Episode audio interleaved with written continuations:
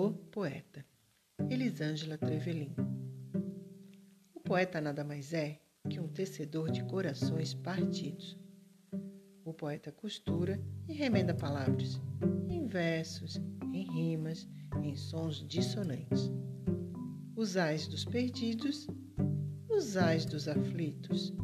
É trabalho de poeta, de poeta cozedor, costurar todas as mazelas, colorindo sonhos doloridos.